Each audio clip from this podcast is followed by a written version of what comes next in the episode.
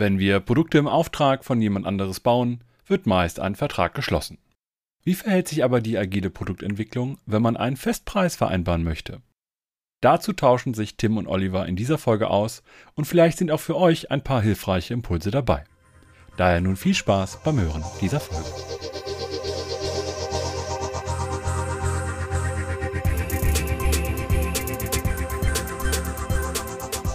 In der heutigen Folge wollen wir auf eine ganz bestimmte Möglichkeit der agilen Produktentwicklung gucken. Äh, und zwar, wenn wir das in einer bestimmten Kooperation, Konstellation mit Festpreis machen. Und ich diskutiere dieses Thema nicht alleine, sondern habe den Tim an meiner Seite. Hallo Tim. Hallo Olli. Ja, Produkte, zumindest in meiner Welt, habe ich häufig entwickelt als Product Owner indem ich ein Scrum-Team, eine Gruppe von Entwicklern, ein Team von Entwicklern bei mir hatte und wir haben das gemeinsam vor Ort innerhalb eines Unternehmens entwickelt. Aber es gibt natürlich auch noch ganz andere Formen, wie ich so ein Produkt agil entwickeln kann. Und auf eine konkrete wollen wir heute mal gucken. Nämlich eher, dass ich einen Vertragspartner, einen Dienstleister habe, der sich an dieser Entwicklung beteiligt. Und dann auch noch an eine bestimmte Sonderform dass ich das Ganze vielleicht auch mit einem bestimmten Festpreis für diese Produktentwicklung mache. Jetzt habe ich dich hier an meiner Seite, weil du auch äh, tatsächlich mit so einer Art von Produktentwicklung die ein oder andere persönliche Erfahrung gemacht hast.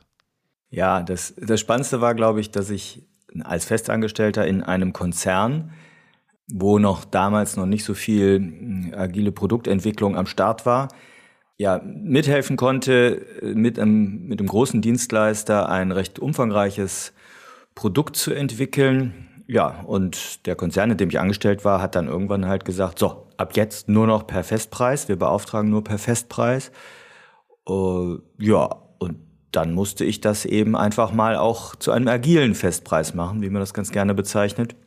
Und spannend war das dann auch der Einkaufsabteilung sozusagen zu erklären, diese Lernreise gemeinsam zu gehen, auch mit dem Dienstleister äh, zusammen und darüber können wir ja mal ein bisschen sprechen.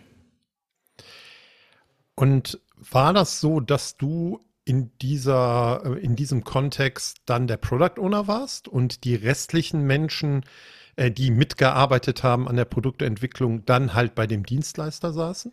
Ja, also ich war genau festangestellter Product Owner, und die meisten Menschen waren bei dem Dienstleister. Wir hatten intern aber noch einen Architekturverantwortlichen und vor allem, ja, die Stakeholder kamen natürlich alle aus der eigenen Welt, sprich Marketing, Sales etc., bestimmte Fachdomänen. Aber die Dienstleisterkonstellation war, dass wir einen Dienstleister hatten, der eben die Umsetzung, Backend und Frontend und UX machte, nee, stimmt gar nicht, UX nicht, Backend und Frontend, Testing und so. Äh, und dort war das gesamte Scrum-Team beheimatet, inklusive der Scrum Masterin. Also konkret ich als PO festangestellt auf Auftraggeberseite und das ganze restliche Scrum-Team auf Auftragnehmerseite. Weißt du den Grund, warum ihr diese Zusammenarbeitsform gewählt habt? Das war erstmal grundsätzlich so, dass intern der Konzern sich gar keine Entwicklerressourcen mehr geleistet hat. Ah, klingt jetzt schrecklich, ne? Ressourcen. Also keine Menschen mehr äh, angestellt hat, um Inhouse zu entwickeln, sondern das immer mit Dienstleistern gemacht hat. Und gut, Scrum und so war total neu für den ganzen Laden. Also ich war der erste Product Owner dort, der da ja, sich breit gemacht hat und ich musste es und durfte es halt auch vielen erzählen und erklären, was das überhaupt heißt und das ganze Vorgehen damit auch so ein Stück weit vorleben. Und dann hast du gerade gesagt, ihr hattet auch die Erwartung, dass man das zu einem fixen, festen Preis macht, korrekt? Ja, also es wurde uns halt so ein bisschen als Rahmenbedingungen aufgedrückt. Ne? Das ist das, was ich auch sonst in anderen Kontexten immer wieder sehe, dass es heißt, ja, wir würden ja gerne anders entwickeln, und agil entwickeln heißt natürlich letztlich immer auch auf geänderte Rahmenbedingungen äh, Rücksicht zu nehmen. Und da bietet sich ein ja, Dienstleistungsvertrag, also auf Englisch dann Time and Material, als Vertragsmodell häufig natürlich leichter an. Aber das ging dann halt nicht. Wir haben halt gesagt bekommen, so, geht nur noch, äh, wenn ihr den Dienstleister beauftragen wollt, geht das nur noch mit Festpreis. Das heißt, ihr habt dann oder die Einkaufsabteilung einen konkreten Betrag ausverhandelt, ne? Und das war das, was an Geld zum Dienstleister fließt. Äh, ja, indirekt schon. Also wir sprechen hier über eine Größenordnung von, es waren zwei große äh, Verträge, in Summe glaube ich rund ähm, 1,2 Millionen Euro. Also war schon eine Stange. Und es ging vor allem darum, dass das Ganze zu einem festen Zeitpunkt auch fertig werden musste. Das war eine wirkliche Deadline, in dem Sinne, wie ich Deadline auch verstehe, weil das war Saisongeschäft und das musste zum 1.9. eines Jahres, eines bestimmten Jahres fertig sein, weil man ansonsten sozusagen die sechs- bis achtwöchige Verkaufsperiode komplett verpasst hätte. Und ähm, von daher, ja, Zeit war gesetzt. Äh, Budget war auch gesetzt, also es gab einen Budgetrahmen, den wir nutzen konnten und dementsprechend konnten wir uns dann mit dem Team in dem Rahmen bewegen. Über ungefähr neun Monate war das so. Hm. Also die Anforderung war Time und Budget fix. Gibt es ja in unserem magischen Produktmanagement-Dreieck auch immer noch den Scope. Ist das auch etwas, was du, bevor wir da einsteigen, ne, also wie man dann da rangeht und über den Scope äh, definiert und überlegt, wie man dann ein Produkt agil unter so Rahmenbedingungen entwickeln kann, ist das denn auch so deine Definition von agiler Festpreis? Also wir haben hier Time Budget fix, aber Scope variabel?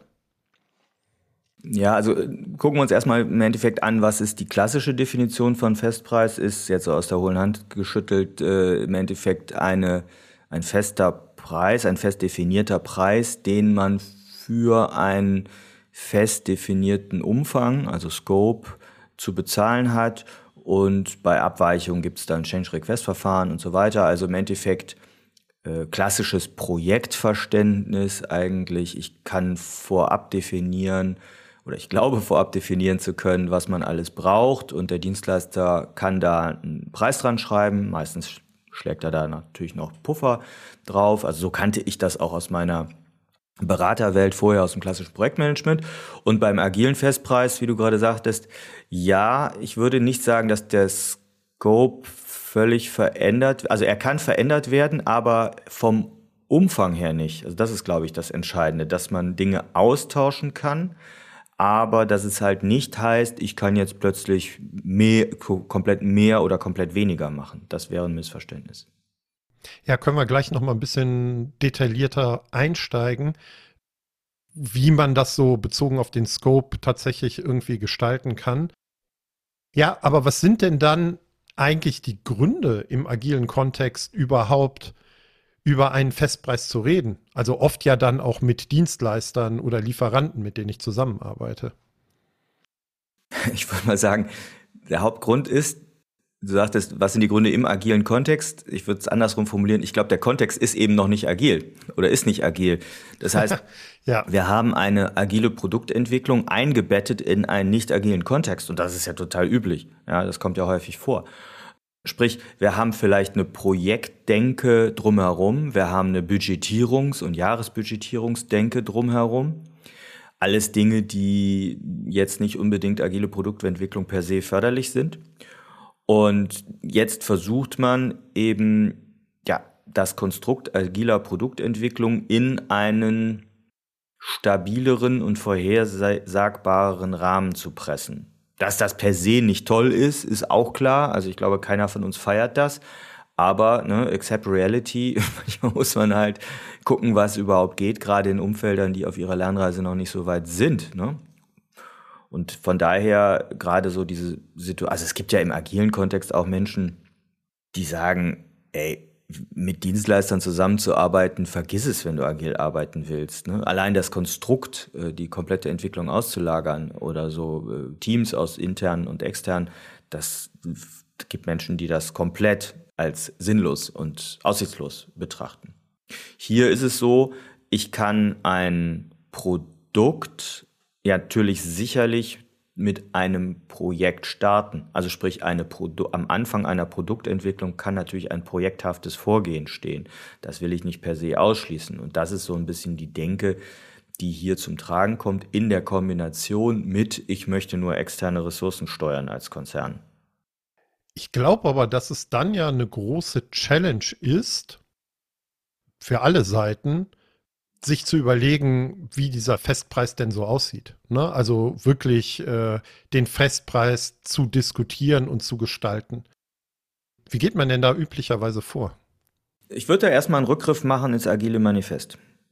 Und wenn wir da lesen, Zusammenarbeit mit dem Kunden schätzen wir mehr als Vertragsgestaltung oder Vertragsverhandlung, so heißt es, dann gibt das meiner Ansicht nach schon ganz viel Guideline für einen agilen Festpreis. Das heißt, dass miteinander drüber reden, miteinander vertrauensvoll umgehen und den anderen auf Augenhöhe äh, ja auch leben zu lassen, in Anführungsstrichen, das muss die Grundlage sein von dem. Also ich habe schon genug in meiner voragilen Zeit, genug harte Vertragsverhandlungen erlebt. Ich erinnere mich mal an ein, eine sehr üble Diskussion. Da haben wir Vertragsanlagen für ein Migrationsprojekt diskutiert und ich weiß noch, wir haben an einer Stelle in der Vertragsanlage sogar nur eine halbe Stunde darüber diskutiert, ob am Ende eines Satzes ein Punkt oder ein Ausrufezeichen zu stehen hat. ist so wild, der Gedanke. Aber. Da habt ihr Wert geschaffen. Ja, ja, waste, waste, waste. Okay, zurück. Also, ich glaube, äh, man muss halt sagen, natürlich brauchen wir Verträge in unserem Rechtsraum. Nochmal, die Sachen auf der rechten Seite im Agilen Manifest sind ja nicht unwichtig, aber eben die Zusammenarbeit äh, mit dem Kunden oder umgekehrt auch die Zusammenarbeit mit dem Dienstleister muss eben von Vertrauen und Wertschätzung geprägt sein.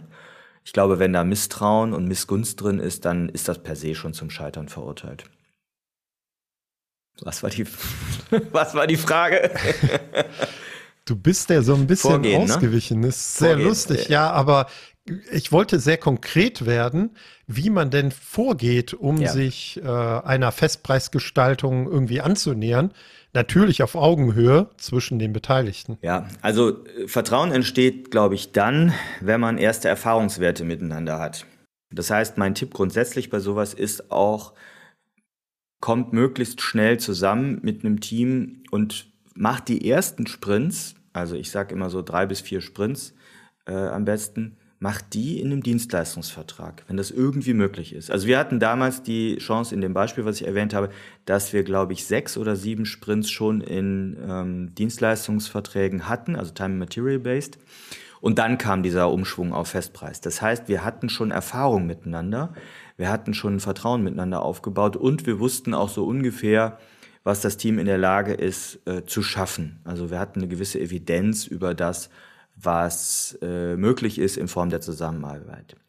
Wenn das fehlt, wird es, glaube ich, schwierig, weil dann bist du relativ auf der grünen Wiese und im hypothetischen Raum, wie viele Menschen brauchen wir, wie viele Menschen schaffen, wie viel Komplexität umzusetzen. Ich rede jetzt nicht von Personentagen, sondern wie viel ja, sind wir in der Lage, hier einen Wert zu schaffen.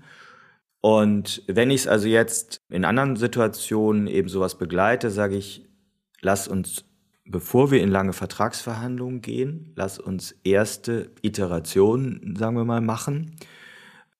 Zum Beispiel in Form von Sprints und mal so gefühlt sechs bis acht Wochen zusammenarbeiten, weil wir dann sehr schnell sehen, ob das Konstrukt trägt. Du hast ja eine ähnliche Erfahrung äh, schon mal gemacht, Stichwort im Umfeld in, Ber in Berlin, hast du auch schon mal hier drüber berichtet, wo es ja erstmal darum geht, am Anfang die Risiken zu, aufzudecken von so einer Produktentwicklung. Und das ist, glaube ich, hier auch eine ganz wesentliche Vorbedingung, dass ich sehr schnell sehen muss, haben wir die richtigen Menschen im Team? Stichwort alle Kompetenzen im crossfunktionalen Team. Können die auch zusammenarbeiten? Wollen die auch zusammenarbeiten?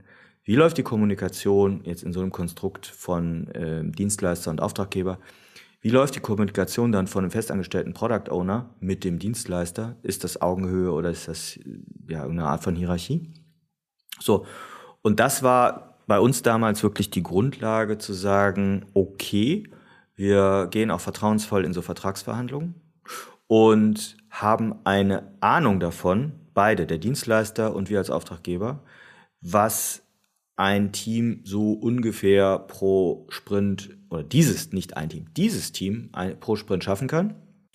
Und, das können wir jetzt gleich nochmal ausführlicher erzählen, äh, man muss den Ur, den, naja, den, den Umfang des initialen Backlogs, also vom gedachten Umfang des, ich sage jetzt mal bewusst Projekts oder der Etappe oder des Timeframes, den man hier betrachtet, den muss man erstmal abschätzen.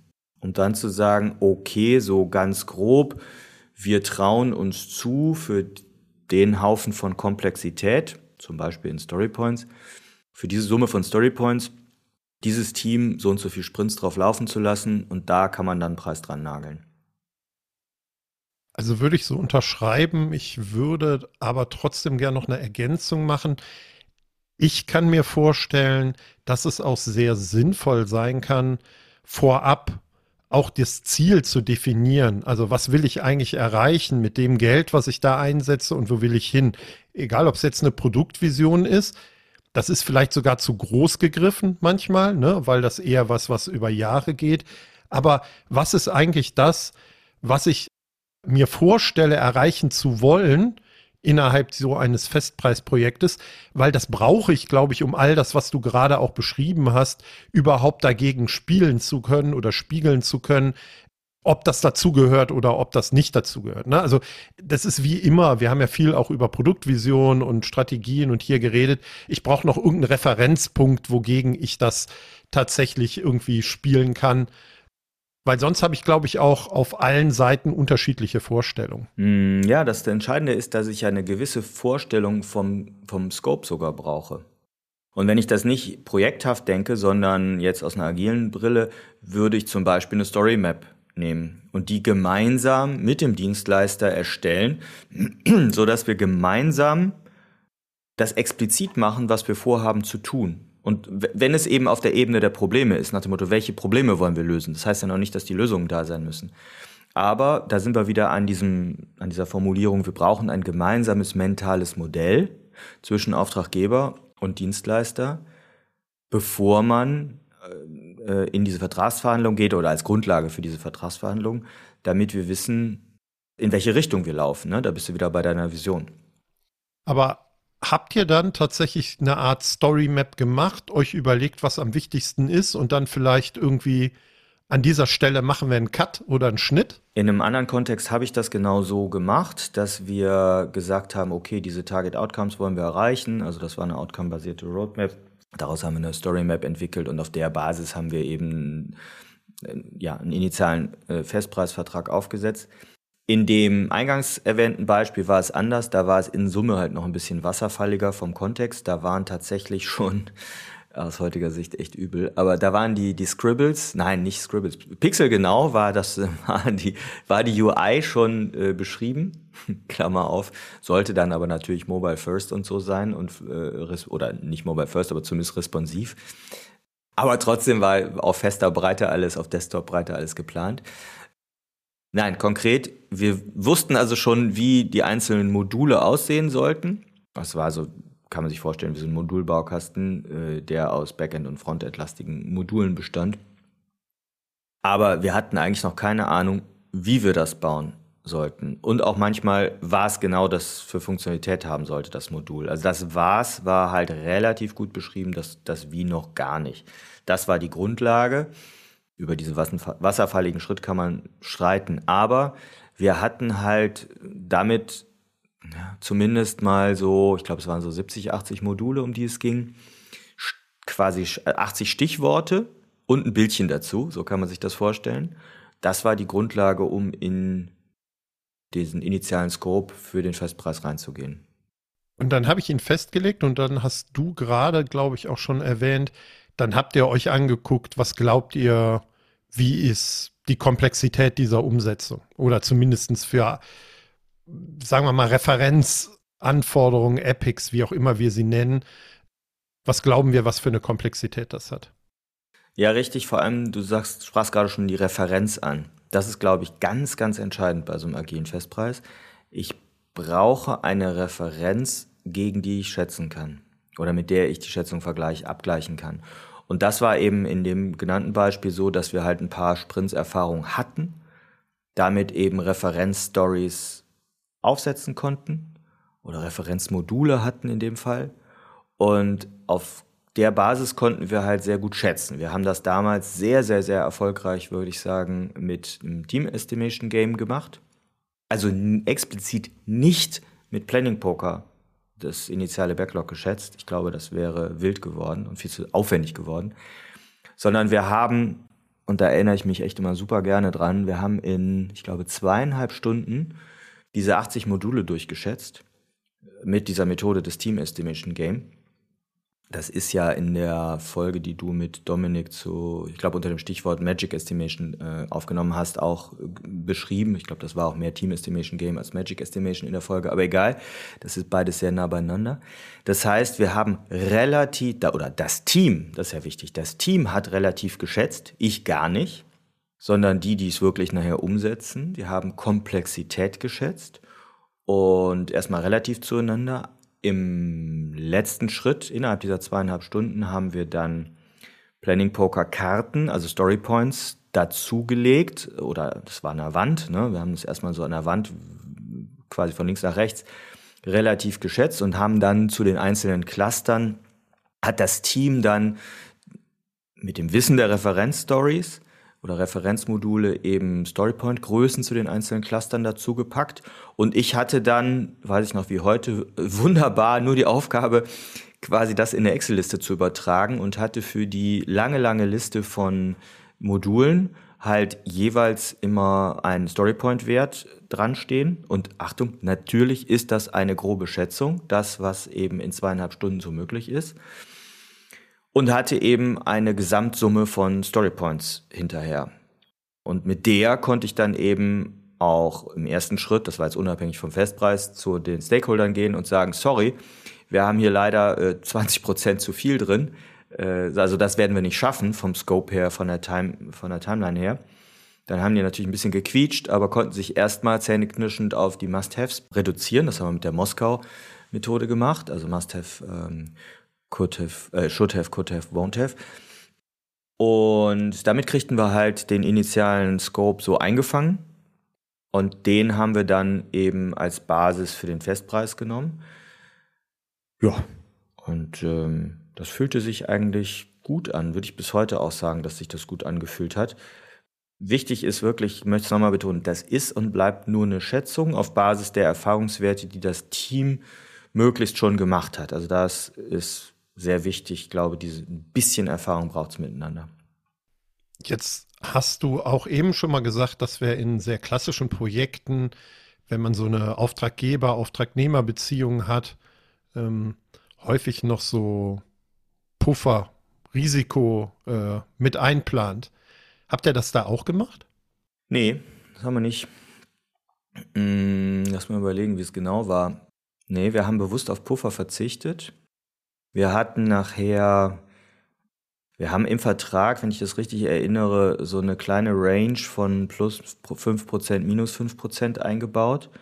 Also eine Abweichung des Aufwands beim Dienstleister um plus 5% oder eine sozusagen weniger Leistung von minus 5% war beides okay und war im Rahmen des Festpreis.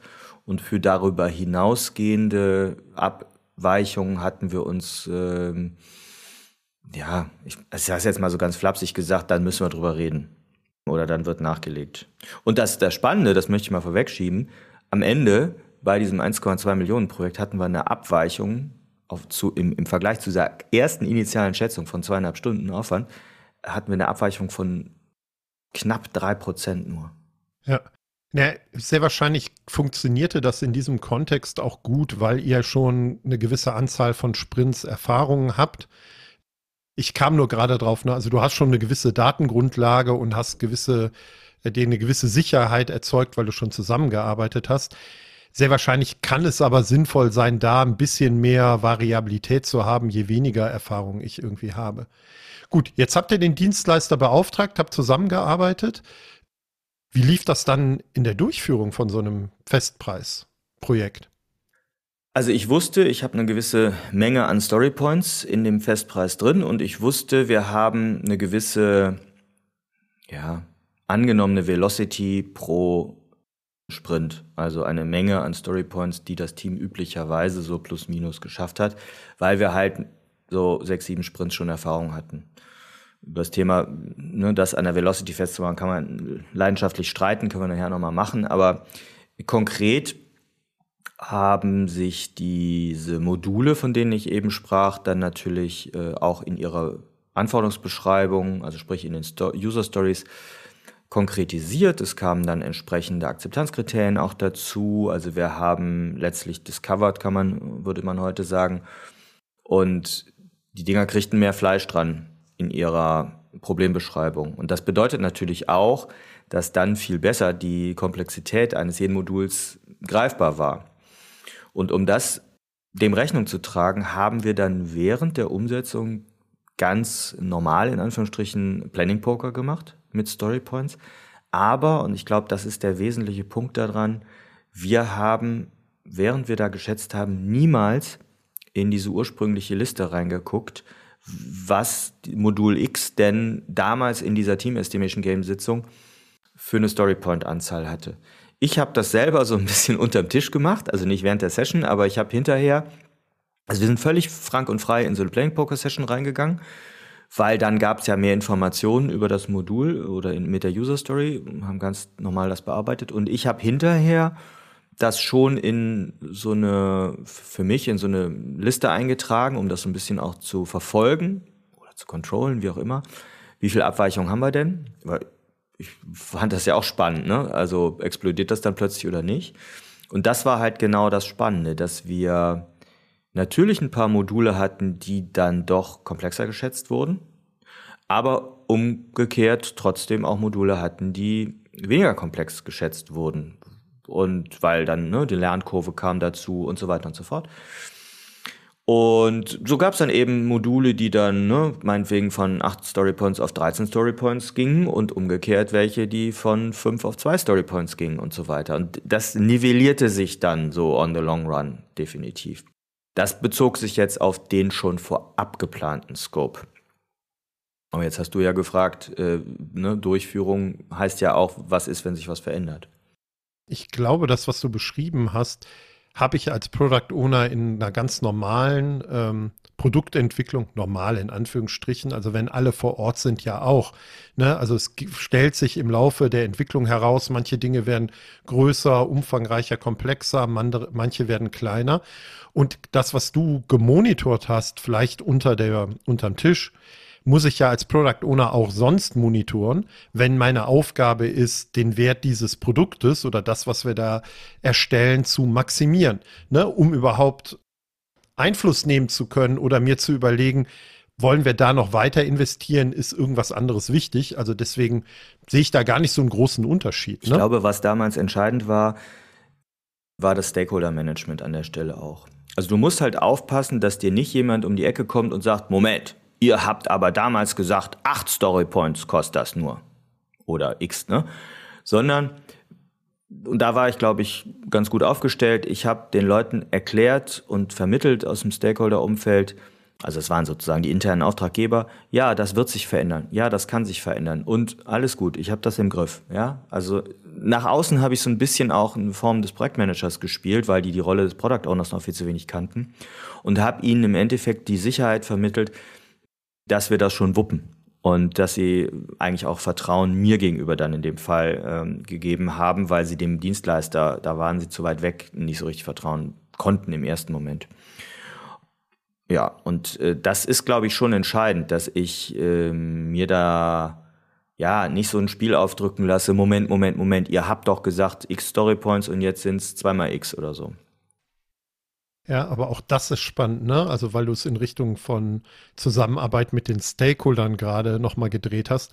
Ich glaube, auch das ist für ein In-house Product Owner Scrum Team, was zusammensitzt, genauso wichtig, ne? Also wenn ich die Stakeholder in mein Backlog oder auf die User Story gucken lasse und da steht irgendwie Story Points dran und ich werde daran gemessen, ne? Ob für die drei Story Points auf einmal zwölf dran oder, äh, oder irgendwas anderes dran steht, das will ich ja auch verhindern, ne? Weil das ist Realisierung, das ist unsere Aufgabe. Es geht ja um ganz andere Themen, die ich mit den Stakeholdern diskutieren sollte. Siehst du denn besondere Herausforderungen, die es in so einem Festpreisprojekt vielleicht sogar noch gab, so aus der Sicht des Product Owners? Naja, also die, die besondere Komponente ist, dass du halt die komplette Procurement-Abteilung, also Einkauf, äh, etwas stärker sozusagen in der Bütt hast, weil entsprechende Verträge dann geprüft werden und die ganze Vertragsgestaltung jetzt in dem Umfeld so unbekannt war, dass ich da ja auch die ein bisschen ausbilden musste in die Richtung die Einkaufsabteilung. Und die besondere Herausforderung ist natürlich, dass ich wirklich eine gute Beziehung zum Dienstleister brauche. Das bedeutet ganz konkret, dass ich, wenn der, wenn sich irgendwas als viel schwieriger herausstellt zum Beispiel, oder der Dienstleister sagt, boah, keine Ahnung, ne, mir fallen hier die Leute aus oder äh, ich, irgendwas passiert, dass ich mich eben nicht auf den Vertrag berufe, ganz im Sinne des AG-Manifests, sondern in die Zusammenarbeit gehe und gucke, wie kann ich euch helfen, oder sage, ja, okay, dann ne, nehmen wir das hier raus oder okay, aber das brauche ich jetzt wirklich. Also es geht halt ganz klar um sehr viel Kommunikation. Im Kleinen habe ich das bei einem Inhouse-Team genauso natürlich, aber ich glaube gerade wie sonst Konzerne häufig, gerade klassischerweise ihre Dienstleister und Agenturen behandeln, war das sicherlich schon anders, würde ich mal sagen. Also um Gottes Willen, ich will jetzt nicht behaupten, dass, dass das nicht sonst auch passiert, aber es ist was auf Augenhöhe. Ne? Also ich kann jetzt nicht hingehen, was beim Festpreis sonst üblich ist, und den Dienstleister so quetschen, nach dem Motto, er hat mir ja den Preis festgesagt, jetzt kann ich hier ne, versuchen, alles noch rein zu definieren, was man so halbwegs aus dem Vertrag rauslesen könnte. Das muss weg sein. Das heißt, wichtig war, dass ich da ähm, eine Account Managerin ähm, auf der anderen Seite hatte, schöne Grüße, äh, wenn sie mithört, äh, sie weiß, wer gemeint ist, mit der ich wirklich auf Augenhöhe gearbeitet habe und sehr, sehr vertrauensvoll Dinge abgesprochen habe. Das ist, glaube ich, entscheidend gewesen. Ja, sehr guter Punkt. Ich komme noch mal auf ein, ein Thema zurück, was wir eben schon angerissen hatten, nämlich die Frage, ob denn tatsächlich die Velocity, du hast es eben so ein bisschen getriggert, ein gutes Maß ist für so eine initiale Abschätzung. Ne? Weil es steht und fällt ja damit, ne, was schätzen wir da ab, was haben wir für einen Preis, wie sehr verändert sich das. Aber ist die Velocity tatsächlich ein gutes Maß? Also du hast gerade erzählt, äh, dass ihr es so gemacht habt, aber natürlich durch sehr viel Vertrauen auf beiden Seiten und durch die Art deiner Kommunikation und Zusammenarbeit das händelbar war. Ich frage vor allen Dingen auch aus äh, ähm, Gesichtspunkten, wenn es sehr komplex ist und der Scope sich halt stark ändern kann. Ne? Also wie gehe ich damit um? Dann kann es ja sein, dass die initiale Abschätzung auf ganz anderen Dingen basiert als das, was ich jetzt mache. Ich greife mal den zweiten Punkt zuerst auf, wenn sich der Scope ändert. Was passiert denn dann? Und ich sage jetzt, meine jetzt nicht damit, wenn der Scope explodiert oder implodiert, passiert seltener, sondern wenn der sich ändert, also sprich, wir brauchen was anderes, als wir gedacht haben. Und da erinnere ich mich an, an wirklich eine tolle Geschichte. Also in dem Moment fühlte es sich nicht so toll an, aber im Nachhinein. Wir hatten halt alles schön geplant auf, ja, diese, ich glaube, so neun Monate. Das war für bestimmte Länderorganisationen in dem, innerhalb des Konzerns eine, eine große äh, Entwicklung einer großen Plattform. Und nach ungefähr knapp zwei Dritteln der Entwicklungszeit ähm, haben wir das dann diesen Stakeholdern, die das dann hinterher auch brauchten in ihren Ländern, vorgestellt. Und dann sagten, und wir haben vorgestellt, was so auf der Roadmap ist, was wir jetzt als nächstes im Backlog noch haben und so weiter. Und die nächsten Sprintziele und die nächsten Module ganz konkret. Und dann sagten die, nee, das brauchen wir aber nicht. Also fast alles von dem brauchen wir aber nicht. Also wir brauchen was ganz anderes. Bei uns hat sich der Markt gedreht, da ist ein neuer Wettbewerber dazugekommen. Wir bräuchten jetzt eigentlich, wir haben jetzt gelernt sozusagen, dass wir eigentlich viel eher das brauchten.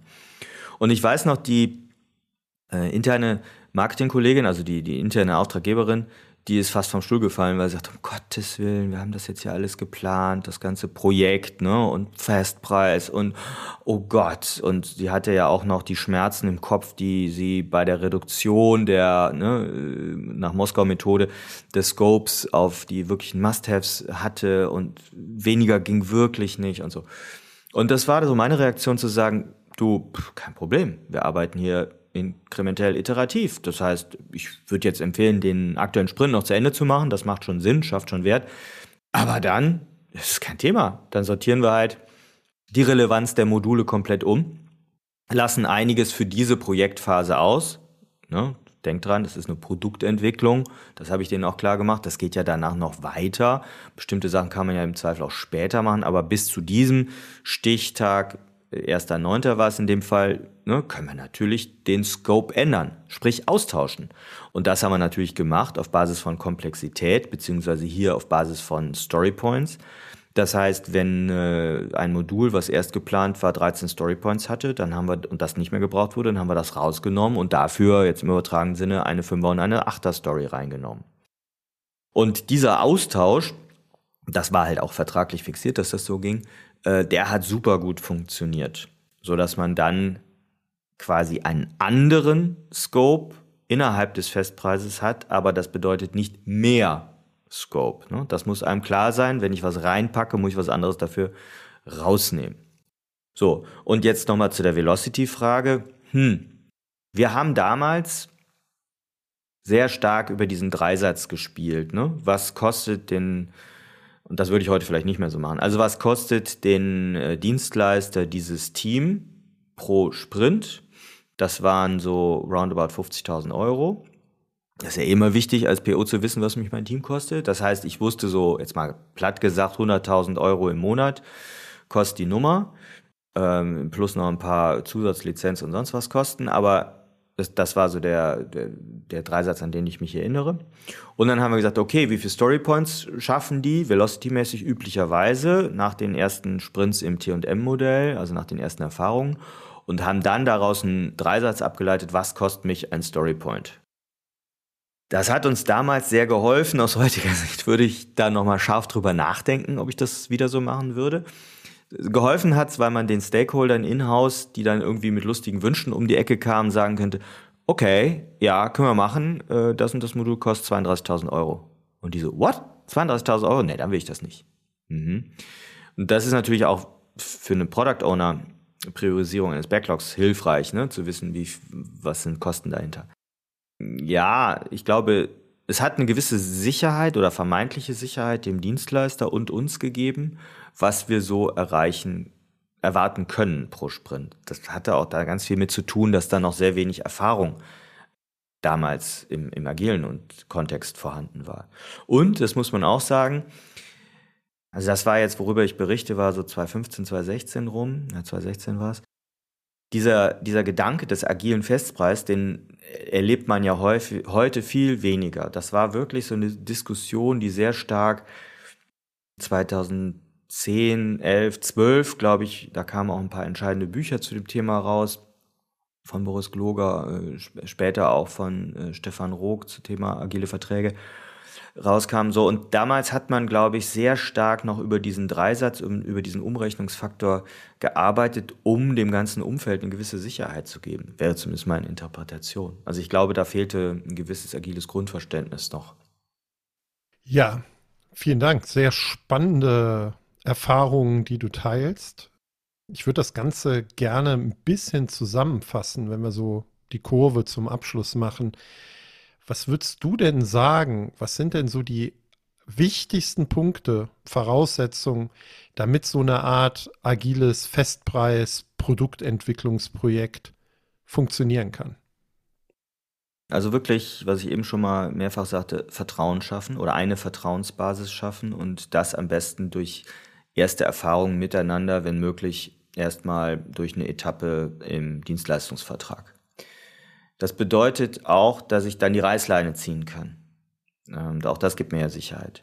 Das heißt im Umkehrschluss, ich würde zum Beispiel keine Ausschreibung machen, jetzt an mehrere Dienstleister und denen allen sagen, so, und jetzt bietet mal hier einen agilen Festpreis an. Also ich würde, äh, wenn, das, wenn vielleicht sogar mit zwei verschiedenen Dienstleistern eher mir den, das gönnen und zu sagen, ich mache mal zwei kürzere Etappen mit äh, Dienstleistern, die in Frage kommen per Time Material und entscheide mich dann für den, der am besten läuft, oder ich habe eine These, mit dem ich ne, beginne, mach's mit einem, und dann habe ich aber eine klare Opt-out-Möglichkeit. Das finde ich wichtig. Weil ich glaube, upfront solche Verträge zu machen und nicht genug Vertrauen zu haben, dann kommst du viel stärker in diese Vertragdiskussion, was muss da drin stehen im Vertragswerk, bla bla bla. Dann wirklich eine leichtgewichtige Schätzmethode an den Anfang setzen, weil ich natürlich einen Umriss über das initiale Backlog in so einem Fall haben muss. Ich glaube, wenn ich es jetzt mal andersrum drehe und sage, ich weiß noch überhaupt nicht, was im initialen Backlog drin ist, dann würde es mir jetzt auch schwer fallen, ähm, einen Festpreis aufzusetzen. Oder ich kaufe halt per se nur Story Points ein. Und dafür, das ist dann der nächste Tipp, Referenz-Story. Ganz entscheidend. Also ich muss wissen, was eine Story, was für eine Komplexität ein gewisser Storypoint hat oder mir Vergleichspunkte schaffen. Das halte ich für wesentlich. Ja, und dann immer auch offen sein für Veränderungen. Und das ist eigentlich im Festpreis nicht so angelegt, dass es da Veränderungen gibt. Aber ja, das ist die Welt. Es wird sich, werden sich Dinge verändern. Und dann muss man miteinander reden. Sprich, ich würde eine enge Kadenz von, von Diskussionsformaten haben wollen oder ein Format zum Austausch mit dem Dienstleister jetzt in dem Fall haben wollen, wo man sich sehr offen äh, miteinander austauscht, vielleicht auch in Form einer Retrospektive, wie diese Zusammenarbeit im agilen Festpreis funktioniert. Also solche Sachen würde ich da empfehlen. Super. Hast du noch einen finalen Tipp, Trick für Product Owner da draußen, die vielleicht über so ein Konstrukt nachdenken oder vielleicht sogar in so einem Kontext arbeiten? Ich glaube, der erste Tipp wäre, dass ich meinen Stakeholdern sehr klar mache, dass ich mich in einem komplexen Produktumfeld befinde, äh, wenn ich das denn tue. Ne? Also sprich, dass ich das Was und das Wie noch ändern kann. Dass ich noch nicht weiß oder dass wir noch nicht wissen, nein, anders gesagt, dass wir wissen, dass wir noch nicht alles wissen. Also sprich, dass Überraschungen auf uns zukommen. Und das ist, glaube ich, entscheidend, dass ich eine Grundlage schaffe, dass alle verstehen, dass auch innerhalb eines Festpreises sich Dinge ändern können und damit äh, ja die Leute vorbereitet sind und nicht wie ein Hühnerhaufen dann aufgeschreckt durcheinander laufen und in irgendwelche CR-Verfahren, also Change Request-Verfahren und alte Muster zurückverfallen. Sehr schön, vielen Dank. Wir werden den ein oder anderen Buchtipp noch in den Shownotes verlinken. Also auch da könnt ihr vielleicht noch mal reingucken. Ich habe ganz viel gelernt. Dank dir, Tim. Und hoffentlich bis bald. Danke dir, Olli. Äh, mich würde wirklich interessieren, mal jetzt an die Hörerin, setzt ihr das noch ein? Gibt es das noch? Ich habe eher das Gefühl, dass es weniger mit agilem Festpreis heutzutage gearbeitet wird, als vielleicht noch vor zehn Jahren. Schreibt doch mal gerne einen Kommentar unter einen Blogpost oder schreibt uns auf LinkedIn, wenn ihr Erfahrungen gemacht habt, welche Erfahrungen ihr gemacht habt und wie ihr vielleicht dieses Velocity-Problem gelöst habt.